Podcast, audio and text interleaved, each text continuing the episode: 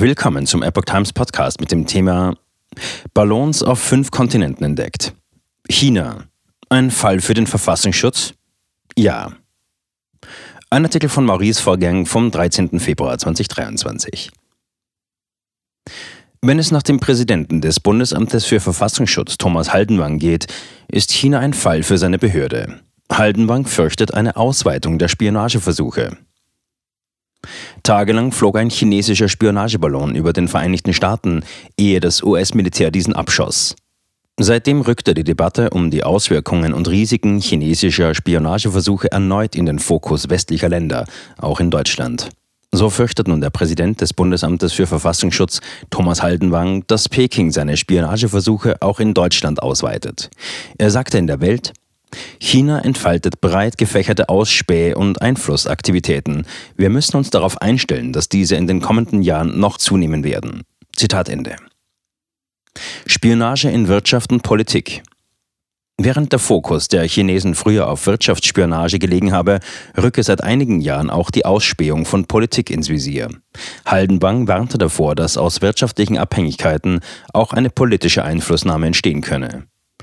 China verfolgt eine langfristig angelegte Strategie zur Umsetzung seiner Ziele, erklärte der Chef des Verfassungsschutzes. Die politische Führung setzt ihre wirtschaftliche Macht, die sich auch aus intensiven Beziehungen zur deutschen und europäischen Wirtschaft ergibt, bereits zur Umsetzung politischer Ziele ein. Dem Bundesinnenministerium liegen derzeit keine Erkenntnisse vor, dass Überflüge chinesischer Spionageballons in Deutschland bisher stattgefunden hätten. Man gehe jedoch davon aus, dass Deutschland eines der bedeutendsten nachrichtendienstlichen Aufklärungs- und Einflussziele Chinas sei, erklärte eine Sprecherin.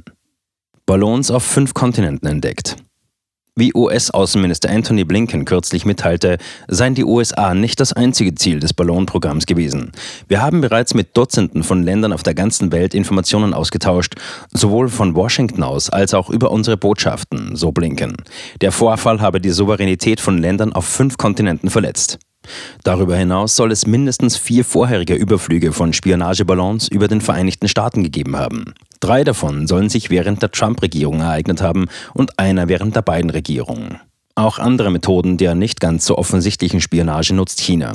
So etwa die Konfuzius-Institute, scheinbar harmlose Bildungseinrichtungen an Universitäten weltweit. Sie stehen schon lange im Verdacht, Industriespionage auszuüben. Befürchtet wird auch, dass die Institute eine selektive und politisierte Sichtweise Pekings verbreiten.